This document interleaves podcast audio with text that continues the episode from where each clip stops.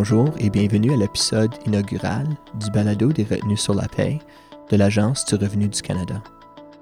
Au balado, nous allons discuter des sujets importants liés à la déduction, le versement et la déclaration des retenues sur la paie. Nous allons examiner les concepts clés que vous devez comprendre pour vous assurer de l'accomplissement de vos responsabilités en tant qu'employeur ou payeur. Nous parlerons avec des experts en matière de l'ARC pour examiner les aspects plus détaillés de la paie et répondre à certaines des questions les plus courantes que nous recevons de la communauté de la paie.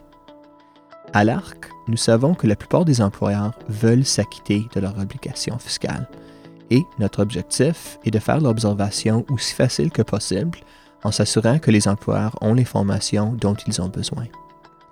Le balado des retenues sur la paie est disponible sur iTunes et à notre site web à arc.gc.ca barre oblique retenue. Pendant notre épisode aujourd'hui, je parlerai avec Lise Boudreau, une agente principale des programmes avec l'ARC, pour faire une introduction aux avantages imposables. Nous allons discuter les concepts clés que vous devez comprendre pour déterminer si un avantage est imposable. Mais d'abord, c'est quoi un avantage imposable? Un avantage imposable, c'est quelque chose qu'on reçoit euh, en plus de notre salaire. Euh, lorsqu'on est un employé, euh, on le sait, on travaille un nombre d'heures, on est payé, notre employeur nous verse un montant X selon ce qui a été entendu. On est payé par chèque, dépôt direct, en argent.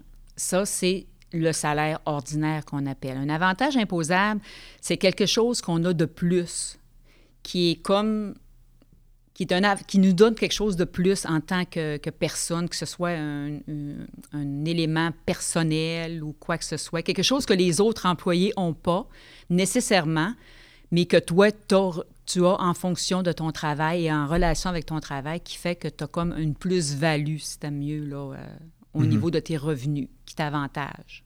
Est-ce que tu peux donner un exemple de ce qui serait considéré un avantage? Oui, un avantage imposable, tu peux avoir euh, le fait que l'employeur te, fournisse une automobile. OK? Parce que, bon, tous les employés euh, viennent travailler, que ce soit, c'est pas tous les employés qui utilisent une voiture. Par contre, euh, ceux qui utilisent une voiture, ce sont leurs propres voitures, ils ont leurs propres dépenses. c'est tout l'employé qui en assume les coûts. Ce qui fait que lorsque l'employeur nous fournit une automobile et qu'on s'en sert pour nos besoins personnels, à ce moment-là, ça devient comme un avantage parce que les autres mhm. employés n'ont pas cette euh, possibilité-là. Ou, de toute façon, tous les autres, pas nécessairement juste l'employé de cette compagnie-là, mais je, veux dire versus le marché du travail. OK? Les mhm. gens ont tous à se déplacer. Et euh, le fait que l'employeur euh, te fournit l'automobile à ce moment-là, que toi, tu n'as pas à payer les coûts qui sont reliés à ça, ça devient un avantage versus les autres. On peut prendre aussi le stationnement. Le stationnement payé par ton employeur. On peut aussi prendre des assurances. Il y a certaines assurances que des employeurs payent versus d'autres qui ne payent pas. Alors, ces personnes, les personnes qui reçoivent cet avantage-là, ben, on dit c'est un avantage imposable parce que dans le fond, ça te donne euh, un petit peu plus que toi, tu n'as pas besoin de payer normalement. Là qu'une autre personne, elle, doit payer de sa propre poche. Mhm. Est-ce qu'il y a un certain texte législatif qui explique pourquoi les avantages sont imposables? Oui, d'abord, euh, c'est la loi de l'impôt sur le revenu. OK? On y retrouve l'article 5. L'article 5, elle, c'est l'article qui dit que euh, le revenu tiré d'une charge ou d'un emploi est le salaire, le traitement ou toute autre rémunération reçue par un contribuable au cours de l'année. Ça, c'est l'article général qui dit que c'est ça qui est inclus. Mhm. Maintenant, on a l'article 6 qui vient dire ben, qu'est-ce qu'on inclut dans le salaire, parce qu'il faut aussi définir qu'est-ce que le salaire. Et on vient dire que toute valeur que tu reçois en vertu de ton travail euh, doit être ajoutée à ton revenu. OK? Alors ça, c'est les deux articles avec lesquels on, travaille le plus, c'est le, 5 et le 6 concernant mhm. les revenus d'emploi. OK. Évidemment, c'est un concept très important pour les employeurs à comprendre, mais est-ce que tous les avantages sont imposables? Et euh, comment est-ce qu'un employeur peut savoir si un avantage qu'il fournit devrait être imposable? Bien, au point de départ, euh, c'est sûr que tous les, les, avantages sont imposables. On part avec ça. OK? Parce que la, la législation, l'article 6, est très large. Donc, elle englobe n'importe quoi. On dit la valeur de tout élément que quelqu'un reçoit en vertu ou en fonction de son travail. Donc, c'est très, très large. Au départ, on dit oui, c'est imposable. Maintenant, euh, il y a certaines exclusions qui sont faites. Il y a certaines euh, circonstances, dans certaines circonstances, les, ça peut ne pas être imposable.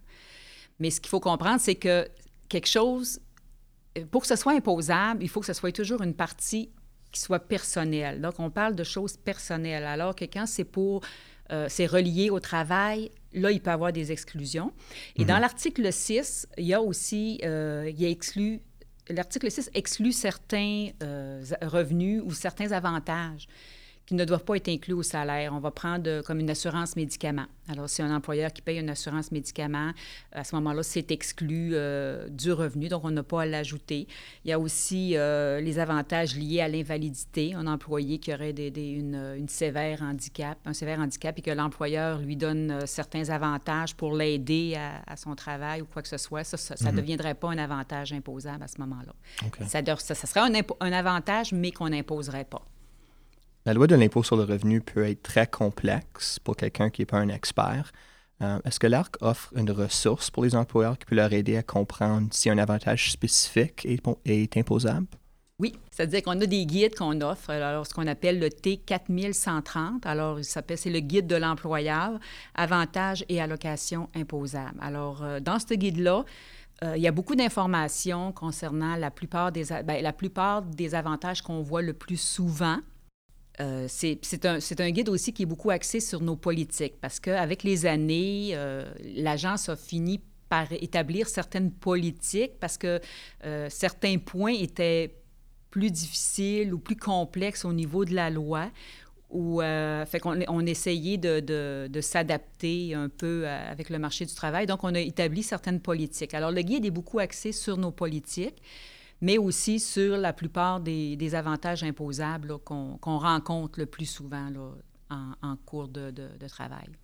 Si on compare, euh, on a parlé de la loi de l'impôt sur le revenu, si on compare ça avec le guide, le, 4130, est-ce que, est que, les deux contiennent la même information, mais dans un différent langage? Ou... Oui, exactement. Exactement. C'est que le T4130, euh, c'est un document qui est fait comme on, qui est comme plus clair, parce qu'un euh, article de loi, c'est quand même assez complexe à mhm. lire pour monsieur et madame tout le monde. Alors, ce qui fait que dans le 4130, on appelle euh, vulgariser. C'est ce qu'on vulgarise la loi. C'est qu'on vient l'expliquer en des termes qui sont plus faciles à comprendre pour euh, les employeurs ou les employés. Alors, c'est dans des termes plus faciles de compréhension. Euh, et aussi, on, axe, comme je disais, ça, contient beaucoup nos politiques, alors que dans la législation, dans la loi telle qu'elle, on ne parle pas des politiques. Les politiques, c'est des choses qui sont faites à l'interne. Mm-hmm. Et euh, ça, le guide, lui, est axé sur les politiques. Alors, vous allez plutôt plus retrouver nos politiques et les avantages qu'on rencontre le plus souvent euh, dans le cadre du marché du travail, comme on va prendre des avantages automobiles, avantages d'option d'achat d'actions qui sont des avantages qui sont plus complexes. Alors, c'est pour, comme je disais tout à l'heure, vulgariser, pour aider euh, à une meilleure compréhension. Mhm. Est-ce que le guide couvre euh, tous les avantages qui peuvent être fournis à, un employé? Non, c'est impossible de déterminer tous les avantages parce que tout ce qu'un employeur peut offrir à un employé peut devenir un avantage imposable. Alors, c'est impossible de savoir tout ce que l'employeur pourrait penser, donner, émettre. Euh, c'est un guide. On donne les principales, comme je disais, les, avantages, les principaux avantages imposables qu'on voit le plus fréquemment. Par contre, euh, c'est sûr que c'est à l'employeur là, euh, à, examiner qu'est-ce qu'il offre à ses employés. Est-ce que ça peut devenir un avantage ou pas? Mm-hmm. Comme employeur, disons qu'on regarde dans le guide, l'avantage qu'on fournit à nos employés n'est pas couvert dans le guide. Qu'est-ce qu'on peut faire pour, euh, si on a besoin de plus d'informations? Bien, l'employeur peut toujours contacter notre service euh, de demande de renseignement des entreprises. Alors, ça, c'est des, euh, des, gens qui vont vous donner de l'information, vraiment, vont vous aider un peu dans la détermination de savoir est-ce que c'est un avantage imposable ou non. il y a aussi que l'employeur, il y a des concepts qui sont reliés aux avantages imposables qui peuvent donner un guide un peu à l'employeur. Euh, sur quoi se baser pour déterminer si effectivement il y a un avantage ou pas. Après la pause, nous discuterons en plus de détails les concepts sous-jacents que Lise a mentionnés. Restez avec nous.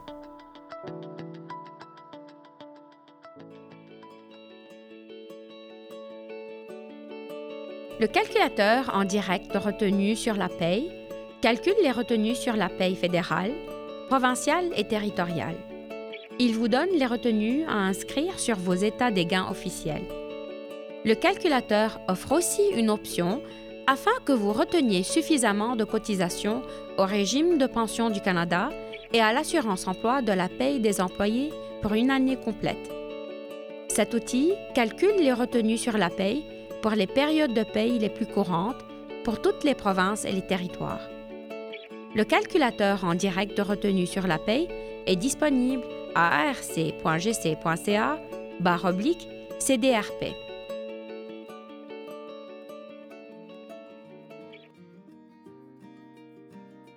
Êtes-vous un développeur de logiciels de paie ou une entreprise qui crée son propre outil de calcul de paie?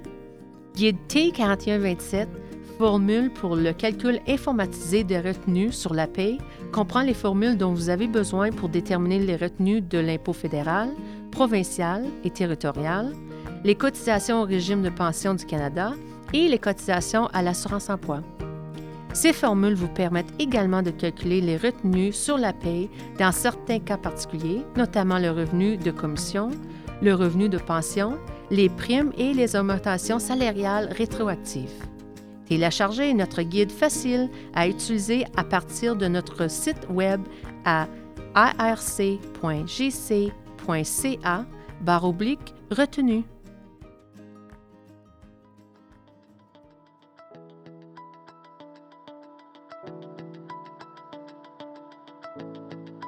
Pour déterminer si un avantage est imposable, il y a trois questions qu'un employeur doit se demander. Est-ce que l'employé reçoit un avantage économique? Est-ce que l'avantage économique est mesurable en termes monétaires? Et qui est le principal bénéficiaire? Ou, en d'autres termes, qui profite plus? L'employeur ou l'employé? J'ai demandé à Lise d'expliquer chacun de ces concepts pour nous. L'avantage économique, euh, c'est lorsqu'un employeur fournit un avantage à un employé, puis que ce dernier est financièrement avantagé euh, euh, vis-à-vis un autre employé dans les mêmes circonstances. OK? Alors, ce qui veut dire que, dans le fond, il est enrichi. Si on prend, par exemple, mettons, deux employeurs qui recherchent le, même, qui offrent le même genre d'emploi dans un centre-ville avec des édifices qui sont près dans le même quartier, euh, ils offrent le même salaire, les mêmes conditions, sauf qu'il y a un des employeurs qui va offrir le stationnement gratuit, alors mhm. que les stationnements sont très dispendieux dans l'arrondissement où sont situés les établissements. L'employé va avoir tendance à choisir pour les mêmes, mêmes caractéristiques des autres, euh, des autres offres, il va prendre celui qui a le stationnement gratuit parce que sinon, ça lui coûterait peut-être un 4 000, 5 000 par année pour euh, se stationner, mhm. alors que là, il y, aurait la chance d'avoir il aurait la chance d'avoir son stationnement payé par son employeur. Alors, il serait beaucoup avantagé de prendre cet employeur-là plutôt que prendre l'autre employeur qui, lui, il devra débourser ce 5 000 $-là. Alors, ça, c'est ce qu'on considère comme un avantage économique. Donc, c'est comme une plus-value. Dans le fond, il se retrouve à avoir plus d'argent dans ses poches que s'il avait à débourser lui-même euh, ce montant-là pour son stationnement. OK. Et ça sera quoi la différence entre quelque chose comme ça, un avantage, et euh, une situation où l'employeur donne un remboursement à l'employé? La différence d'un remboursement, c'est que prenons l'exemple de quelqu'un qui doit euh, se déplacer une fois par semaine chez un client, euh, comme un technicien, admettons, un technicien qui a besoin d'aller vérifier chez, le, chez un de ses clients à toutes les semaines, mais c'est situé en dehors de la région où il travaille normalement et qu'il doit, doit manger sur la route. OK? Alors, euh, il a besoin de, se, de, de prendre un, repas au restaurant. Alors, il va au restaurant, il paye son repas. C'est certain que s'il n'avait pas eu à se déplacer pour son travail, s'il n'avait pas à, se rendre chez cet employeur-là, chez ce client-là, excusez, à ce moment-là, il n'aurait pas eu besoin de, de, manger au restaurant. Oui, il aurait fallu qu'il mange parce que toute personne a besoin de manger, sauf qu'il aurait pu mhm. apporter son lunch, il aurait pu aller manger à un endroit qui était moins dispendieux. Là, mhm. il a dû euh, payer lui-même son repas à l'extérieur parce que c'était en fonction de son travail. À ce moment-là, l'employeur va lui rembourser son montant. C'est ce qu'on appelle un remboursement. Donc, c'est lorsque l'employé paye quelque chose de personnel ou pour les besoins d'affaires, pour savoir si c'est imposable ou pas, Mhm. et que l'employeur lui rembourse. Alors, c'est ce, que, c'est ce qui fait la différence entre un avantage et un remboursement. OK. Pour qu'un avantage soit imposable, il doit être mesurable en termes monétaires. Pourrais-tu expliquer ce sujet en plus de détails? Oui, c'est que au niveau de l'impôt, tout est basé sur le, le monétaire. Alors, euh, l'impôt, euh, on vous impose sur le montant de vos revenus, on vous impose sur le- les gains en capital qui est, un, monétaire. Alors, pour pouvoir calculer un montant d'impôt sur cet avantage-là, il faut qu'il y ait une question de monétaire. Il faut qu'on soit capable d'évaluer la valeur de, de l'avantage. Alors, ce qui nous amène à parler de la juste valeur marchande. N'importe quel vendeur veut vendre au prix le plus élevé et n'importe quel acheteur veut payer le moins cher possible. Mhm. Alors, le prix qu'ils conviennent d'établir ensemble, ça devient la juste valeur marchande. Donc, c'est la valeur que cette chose-là vaut au niveau monétaire. Et c'est un avantage, euh, c'est euh, une mesure qui est objective parce que on regarde euh, si moi j'ai un stationnement qui est fourni par mon employeur, donc je sais pas c'est quoi la valeur. Par contre, je sais que mon voisin d'à côté, lui, paye un stationnement. Ben à ce moment-là, je, je sais qu'il y a une valeur qui est attribuée à ça, même si moi, ça ne me coûte rien. Mhm. Euh, ce qui est important de mentionner aussi, c'est que l'avantage, la juste valeur marchande n'est pas nécessairement le prix que cela coûte à l'employeur. Alors, il y, a, il y a des avantages qu'un employeur peut fournir que lui, ça ne lui coûte rien. Mais au niveau de l'employé, pour lui, ça, il y a une valeur parce que lui, il n'a pas besoin de sortir cet argent-là de ses poches versus un autre, euh, une autre personne qui aurait à débourser de ses propres poches. Tu as mentionné que la juste valeur marchande est le prix le plus élevé qui peut être obtenu dans un marché ouvert en deux parties sans lien de dépendance. Comment est-ce qu'un employeur peut calculer la juste valeur marchande d'un avantage? Euh, il peut toujours se guider euh, à ce qui se fait ailleurs. Il peut regarder alentour, faire une recherche. OK? Si on revient, euh, on parle souvent des stationnements, mais c'est parce que c'en est un qu'on on- on voit fréquemment. Euh, si moi, j'offre un stationnement, je ne sais pas combien ça peut valoir pour l'employé, mais si je regarde autour de moi, je regarde un peu combien ça coûte sur le marché, combien les gens paient normalement pour Mhm. euh, se stationner. Ça peut être un guide. Euh, alors, il y a les, les comparables. Alors, on compare. Moi, euh, si j'offre un stationnement extérieur, qu'il y en a un qui a un, un stationnement intérieur, ben on peut essayer de comparer. Euh, mais c'est la responsabilité de l'employeur de, de déterminer la juste valeur marchande. Ce qui est important, ça va être qu'il soit capable de nous démontrer comment il a établi la juste valeur Mhm. marchande. Puis il faut que ce soit quand même raisonnable là, dans les circonstances, là, puis dans le, le- Mhm. Lorsque c'est donné à l'employé, lorsque c'est fourni à l'employé. OK. Oui, c'est une autre question que j'avais aussi. C'est, j'imagine que c'est important pour les employeurs de garder des registres pour démontrer euh, comment ils ont établi une, une certaine valeur. Oui, exactement. Parce que si jamais vous faites l'objet de- de- d'une vérification ou que l'agence vous demande euh, comment vous avez euh, établi la juste valeur marchande, il faut que vous soyez en mesure de nous démontrer comment vous y êtes parvenu. Sur quoi vous vous êtes basé, quels sont les éléments qui ont fait que vous avez établi ce montant-là? Alors, c'est très important de conserver tout ce qui a rapport à l'établissement de la juste valeur marchande, parce que dans le fond, c'est votre preuve que, euh, que c'est vraiment cette valeur-là et pourquoi vous l'avez établie à cette valeur-là. Nous avons discuté la valeur d'un avantage à l'employé, euh, le concept que l'employé reçoit un avantage économique. Est-ce que la valeur que l'employeur reçoit peut être un facteur important quand on décide si un avantage est imposable? Euh, c'est certain que lorsque euh, un employeur fournit un avantage à l'employé, dans la plupart des cas, il y a toujours un avantage quelconque pour l'employé. Il y a un avantage quelconque aussi pour l'employeur. Par contre, ce qu'on doit regarder, c'est qui est le principal bénéficiaire. Alors, si on prend euh, une dépense personnelle? L'employeur vous fournit une dépense personnelle, euh, ou peu importe, il vous rembourse quelque chose que, que normalement vous auriez dû payer, puis qui était vraiment une utilisation qui était personnelle. on comprend facilement que c'est l'employé qui est le plus avantagé et non l'employeur. Dans certains cas, ça peut être l'employeur. Alors, lorsque l'employeur euh, fournit un avantage, mais que c'est relié aux tâches que l'employé doit fournir, à ce moment-là, on va dire que ben, c'est l'employeur qui est le principal bénéficiaire. Et le meilleur exemple, ben, c'est ce qui est personnel versus ce qui est pour affaires. Alors, toute dépense que normalement j'aurais dû payer par moi-même et qui est payée par l'employeur, c'est moi qui est le principal bénéficiaire, donc c'est l'employé. L'employeur, ben, s'il fournit euh, quelque chose qui est en relation avec le travail, à ce moment-là, c'est lui qui est le principal bénéficiaire. Euh, au niveau là, de, de cette distinction-là, c'est qu'il n'y a pas de pourcentage. On n'y va pas au pourcentage. On ne dit pas, bon, ben 55% euh, c'est l'employeur, 45% c'est l'employé. C'est si l'employeur est le principal bénéficiaire, ce n'est pas imposable à l'employeur, à l'employé, excusez. Et si c'est 50 euh, si l'employé est le principal bénéficiaire, c'est imposable à 100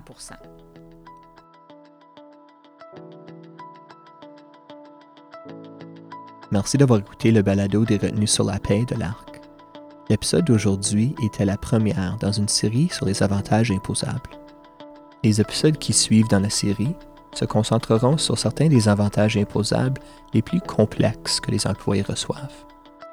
Si vous avez des questions concernant cet épisode, si vous souhaitez faire un commentaire ou si vous souhaitez demander un sujet pour un épisode dans le futur, vous pouvez nous rejoindre par courriel à balado à cra arc.gc.ca.